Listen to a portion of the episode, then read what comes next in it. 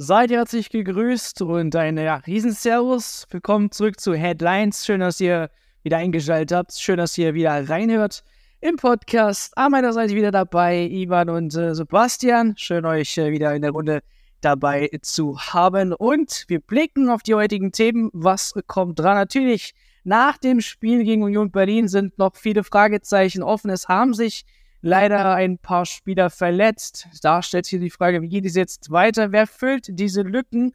Und ein paar Erkenntnisse haben wir jetzt auch vom gestrigen Spiel äh, oder vom Spiel gegen Union Berlin bekommen.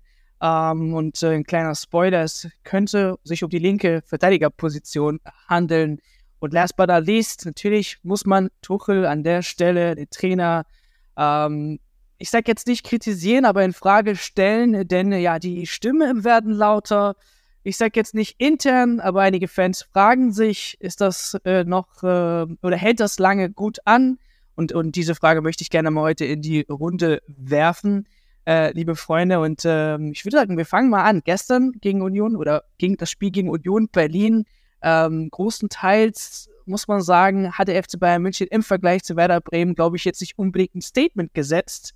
Ähm, aber trotzdem die drei Punkte mit reingenommen. Das war wichtig. Was aber auch wichtig war, was wir gesehen haben, auf der linken Verteidigerposition, da hat ein Mr. gewisser Guerrero gespielt und auch ja den wichtigen Treffer am Abend erzielt. Ähm, und ein anderer, der saß auf der Bank, und zwar Davis. Der Mann, den wir schon jetzt seit Wochen ähm, sich ja Transfergerüchte wirklich nicht stoppen. Man hört, Real Madrid ist dran, man hört, äh, viele Vereine interessieren sich für den Linksverteidiger und da hat jetzt Tuchel durch diesen Wechsel auch mit Guerrero, glaube ich, so ein kleines Statement gesetzt. Ähm, Sebastian, du warst gestern im Stadion, äh, hast auch ganz nah einen Union-Trainer neben dir gehabt. Ich glaube, das ist auch interessant mal zu wissen, wie es da war.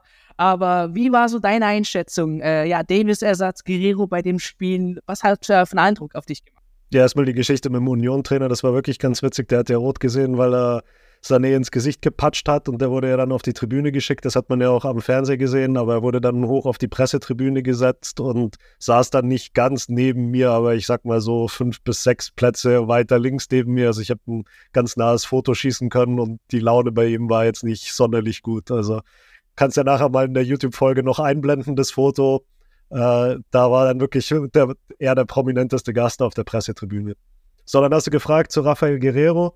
Äh, das war wirklich sehr interessant, weil er natürlich der neue Mann war und der interessanteste Mann in der Startaufstellung. Habe ich auch praktisch die ganze erste Hälfte mindestens mir ihn ganz genau angeschaut, ihm auf die Füße geschaut und da muss man nicht mal im Stadion gewesen sein, um gesehen zu haben, glaube ich, wie, wie gut er gestern gespielt hat. Also er war für mich und ich denke auch für viele andere der beste Mann auf dem Platz, hat wirklich eine gute Leistung gemacht war schön anzuschauen, was er dem Bayern-Spiel für eine andere Dimension verleiht, anders als es bei Davis ist, wenn er Linksverteidiger spielt. Wir wissen ja, dass Davis sehr über seine Schnelligkeit kommt.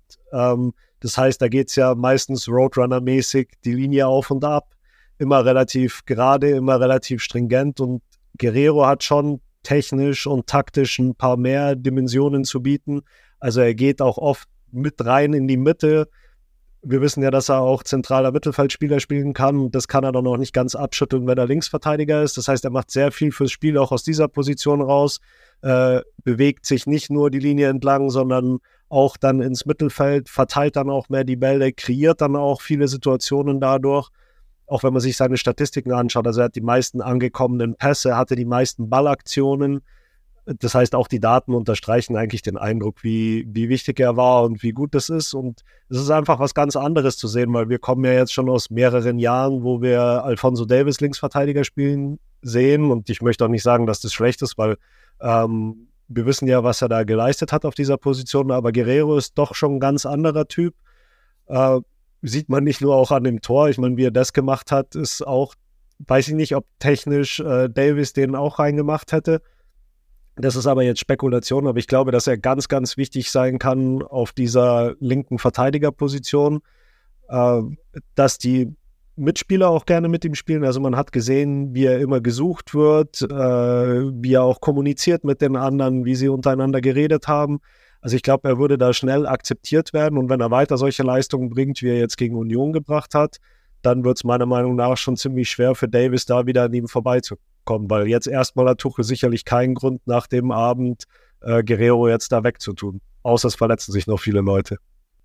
Und er hat äh, nach dem Spiel ein interessantes äh, Interview abgegeben, fand ich. Ähm, typisch die Spieler, die einfach froh sind zu spielen, egal ob auf links oder im Mittelfeld, hat er, äh, das äh, interessiert ihn quasi oder juckt ihn erstmal nicht so hart. Hauptsache, er genießt Spielminuten unter Tuche. Und äh, solche vielseitigen Spiele sind einfach wichtig und das erkennt man eben in solchen Spielen. Und äh, du hast Davis angesprochen. Ja, äh, das ist jetzt dieser wichtige Mann, der natürlich jetzt draufschaut, äh, weil A, herrscht ja dieser kleine Konkurrenzkampf ähm, intern. Man hat ihn jetzt in den letzten Wochen, sage ich mal, schon ein bisschen unter Kritik genommen. Ähm, es ist nicht der Davis, den wir kennen. Ähm, zwischen zwei, ich muss nur noch kurz feststellen, zwischen beiden Spielen äh, sind sieben Jahre Unterschied. Also Guerrero ist 30, der andere ist 23. Äh, Davis ist immer noch einer der größten Linkstalente Europas. Ähm, äh, der FC Bayern München hat ihn rausgebracht, groß gemacht. Ähm, Ivan, also was ist jetzt mit diesem Mann? Klar, er sitzt erstmal auf der Bank. Ich denke, jeder Spieler, egal welche Karriere, also wenn wir jetzt Messi und mal Ronaldo rauslassen, hat irgendwann mal so einen kleinen Klick vielleicht in der Karriere, wo er einfach noch mal ein bisschen ran muss, Gas geben muss und dann ist er schon wieder da in der Startelf, zeigt gute Leistungen und so weiter und so fort. Siehst du das bei Davis auch? A, und natürlich, wie geht es da mit ihm weiter? Ähm, verlängert man mit ihm? Ist das etwas, wo man jetzt wirklich drauf schaut mit Davis? Ey, wie spielt er oder wie performt er in den nächsten Monaten? Und das hat dann Auswirkungen auf seine Vertragsverlängerung. Was, was denkst du? Ja, klar ist auf jeden Fall erst einmal, dass Konkurrenzkampf immer gut ist im Kader. Den hatten wir jetzt jahrelang beim FC Bayern München auf der Linksverteidigerposition nicht. Das war ja auch einer der Argumente, weshalb Guerrero ja unter anderem geholt wurde. Ist zwar vielseitig einsetzbar, eben auch als Sechser, Achter oder auch als Linksaußen. Fakt ist aber jetzt, äh, hat Davis sozusagen äh, erstmals seit David Alaba eben jetzt einen Konkurrenten, einen starken Konkurrenten auf der Linksverteidigerposition, wo man sagen kann, äh, hey, das belebt, Konkurrenzkampf ist de facto eigentlich gut für ihn, äh, aber jetzt ist er eben in so einem Leistungsloch. Guerrero hingegen ist jetzt wieder fit, äh, hat gestern auch knallhart abgeliefert, heißt, Davis gehen da definitiv die Argumente aus. Ähm, eine andere Sache, die noch für Guerrero spricht, ist natürlich das super Verhältnis zu Tuchel. Die kennen sich äh, schon jahrelang aus der Zeit beim BVB. Heißt, äh, auch da ist die Verbindung sicher eine sehr, sehr starke. Ähm, heißt, Alfonso Davis ist gerade in einer, in einer ja, sehr unbefriedigenden Situation. Eine andere Sache, wo wir ganz klar drauf blicken müssen, ist eben auch, dass es jetzt einen Bericht der äh, Sportbild gab, äh, wonach anscheinend die Davis-Seite schon seit äh, rund drei Monaten auf eine Antwort der Bayern wa wartet, ob eben die Forderungen von Davis für eine mögliche Vertragsverlängerung erfüllt werden. Und äh, eine der größten Forderungen ist definitiv eine Gehaltserhöhung. Die wünscht sich Davis. Davis ist jetzt auch in einem Alter, wo er natürlich eben im besten Fußballalter ist, sehr heiß begehrt, ist immer noch ein Talent, was sich super entwickeln kann. Der will jetzt auch in der, in der, in der Gehaltsliste ähm, aufsteigen. Aber die Bayern sind der Meinung, dass er mit der aktuellen Entwicklung und Leistung eben nicht deutlich mehr Gehalt beziehen sollte. Ähm, heißt eben im Sommer stehen die Zeichen tatsächlich gerade eher auf äh, Abschied, denn die Bayern wollen eben den Forderungen nicht nachgeben. Davis hingegen hat wohl ja, ein klares Ziel vor Augen, was einmal die Gehaltsklasse angeht, aber zweitens auch sein Standing als Spieler.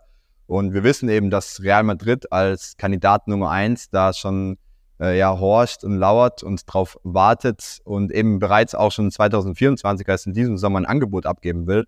Heißt, das spricht äh, wenig dagegen, dass es Madrid nicht machen wird und derzeit spricht noch weniger dafür, dass die Bayern und Davis irgendwie auf einen gemeinsamen Nenner kommen, da eine Lösung finden. Und jetzt müsste es wirklich zu einer Leistungsexplosion kommen in den nächsten äh, vier, fünf Monaten, dass äh, dort im Sommer ja, zumindest so viel Tempo reinkommt, dass man sich dann vielleicht dennoch zusammensetzt und irgendwie auf äh, ja, eine gemeinsame Lösung findet, um eben über 2,25 hinaus ähm, Davis in München halten zu können.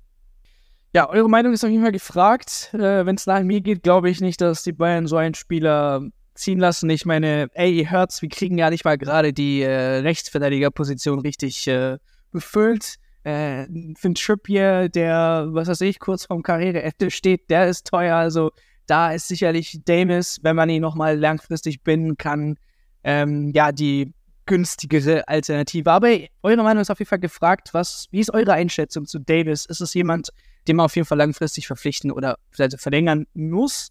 äh, einfach ohne Komma und ohne Fragezeichen und ohne Aber? Oder gibt es trotzdem aus eurer Seite ein gewisses Kritik, eine gewisse ja, Unzufriedenheit gegenüber Davis? Also, was würdet ihr machen? Gerne mal in den Kommentaren. Und äh, dann geht es leider bitter weiter. Gestern äh, gegen Union äh, gab es Verletzte. Ähm, Upa äh, hat sich äh, am, äh, am, Muskelfaserriss, sorry, Diopomikal Muskelfaserriss, äh, Konrad Leimer Muskelsehnenverletzung.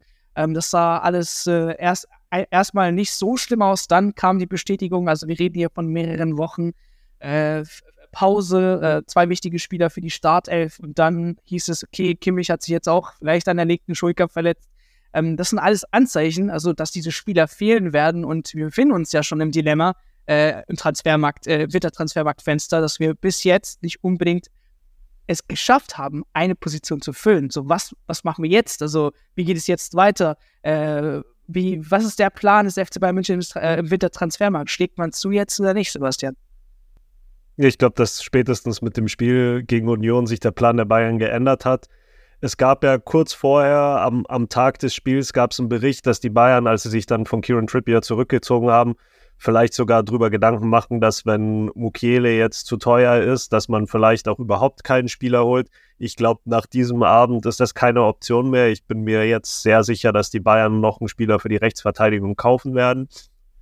Wir haben es gehört, Kieran Trippier hat sich zerschlagen. Da hat Newcastle einfach zu viel geboten und du hast es ja vorhin auch schon angesprochen. Also für einen 33-Jährigen jetzt viel mehr als die 15 Millionen zu zahlen, die die Bayern geboten haben, wäre wahrscheinlich auch unvernünftig gewesen. Top-Kandidat sollte ja sowieso Nordi Mukiele sein von PSG. Mit dem hat man schon eine Einigung, aber man konnte sich bisher noch nicht mit PSG einigen. Da ging es darum, die Frage Kaufoption, Laie mit Kaufoption, Laie mit Kaufverpflichtung, wollte wohl PSG. Ich finde mal, wenn man jetzt Laie mit Kaufverpflichtung macht, dann kann man auch gleich über den Kauf reden. Das ist auch schon egal. Und ich denke, jetzt werden die Bayern sich dann langsam nicht mehr so haben, weil wenn sie jetzt noch einen Rechtsverteidiger brauchen, wirklich jetzt über Wochen, wo Konrad Leimer ja schon die Aushilfe ist, denke ich, wird man jetzt über zwei, drei Millionen hin oder her äh, drüber hinwegsehen. Nordi Mukiele ist noch ein Spieler, der sich entwickeln kann. Es ist nicht wie bei Trippier, der aufs Ende seiner Karriere zugeht, sondern Mukiele ist 26. Äh, damit kann man arbeiten, sicherlich. Der ist noch nicht über seinen Zenit raus und ein Kandidat, der immer noch auf der Liste sein soll. Der war wohl immer auf der Liste und wird jetzt wohl nochmal neu diskutiert, ist Sascha Boué von äh, Galatasaray Istanbul. Gegen den hat man ja Erfahrung gemacht. Man hat ja gegen Gala gespielt in der Champions League, hat gesehen, was er zu leisten imstande ist und der wäre eben die Lösung für die Zukunft, weil das ist ein 23-Jähriger, hat noch ganz viel Entwicklung vor sich wäre dann aber auch teurer. Also der soll um die 25 Millionen kosten. Die Bayern haben wohl schon ein Angebot abgegeben und sind abgeblitzt. Also auf diese zwei Kandidaten werden die Bayern sich jetzt konzentrieren, denke ich. Ich glaube nicht, dass da noch ein neuer dazu kommt. Zwei Kandidaten auf dem Tisch, Nordi Mukiele und Sascha Boe. Ja, das sind jetzt äh, Sachen, ich sag mal so, das ist jetzt für vielleicht mittel- bis langfristig, Ivan. Ähm, trotzdem, diese Spieler, die jetzt fehlen, die muss man ja irgendwie füllen. Also A, was ist jetzt der Plan? Und äh, B, wir haben es hier vor kurzem mal angesprochen, ähm, ist, ist am Campus sogar vielleicht jemand dabei, der jetzt kurzfristig aushelfen kann?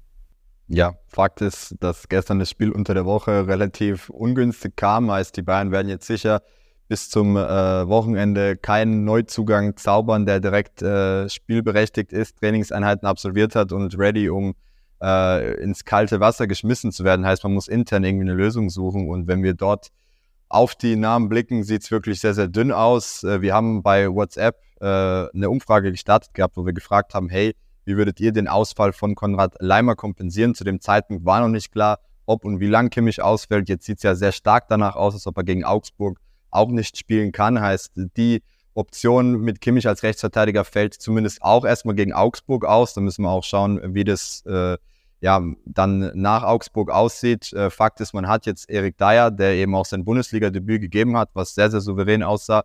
Und wir haben Matthijs Delicht, der eigentlich auch immer noch frisch aus einer Verletzung zurückgekehrt ist. Das sind die einzigen zwei Innenverteidiger, die fit sind. Ansonsten gibt's halt äh, ja nur mehr die Option, dass Goretzka in der Innenverteidigung wieder aushelfen muss. Äh, klar ist aber auch hier, wenn Kimmich ausfällt, dann muss Goretzka wahrscheinlich auch im Mittelfeld irgendwie aushelfen. Oder man muss da erneut mit Guerrero und Pavlovic spielen. Äh, Davis als Rechtsverteidiger haben wir so bisher noch nie gesehen. Kretzig äh, auch noch nie. Ansonsten haben wir eben von den Youngstern noch äh, Asnu, der wird ja irgendwo als äh, Davis-Nachfolger gesehen. Auch da das Problem, er ist ein Linksfuß, heißt als Rechtsverteidiger gänzlich ungeeignet. Ähm, ansonsten, wenn wir draufschauen, wer jetzt im Trainingslager noch so mittrainieren durfte vom Campus, von den Youngstern, haben wir eben noch den äh, Kroaten Ljubic. Der ist aber 16, kam aus der U19, also auch wirklich unvorstellbar, dass der jetzt eine größere Rolle spielen könnte. Äh, Wäre auch nicht zumutbar, jetzt einen 16-Jährigen da reinzuschmeißen. Äh, von daher muss Tuchel jetzt gegen Augsburg wirklich experimentieren, könnte auch ja, gefährlich enden, denn die Augsburger sind gerade definitiv in einer Aufwärtsbewegung, haben eigentlich gerade relativ gutes Momentum. Es wird interessant sein, ob er jetzt versucht, irgendwie eine Dreierkette zusammenzubasteln oder ähm, ja, irgendwie mit Schienenspielern äh, zu experimentieren und Sané da als Rechtsaußen, Schrägstrich Verteidiger irgendwie agieren muss. Also es wird extrem spannend. Ähm, Fakt ist, dass wir bis zum Wochenende sicher keine vernünftige Lösung finden werden. Ja. Tuchel, ja, Man äh, der Stunde. Also du hast es genannt. Ähm, ich fand auch eine Aussage ganz komisch, äh, wo, wo es nach dem Spiel dann äh, hieß, ich zitiere mal, ich habe äh, auch keine Lust mehr zu sagen, dass wir gut trainiert haben. Das glaubt ja keiner mehr.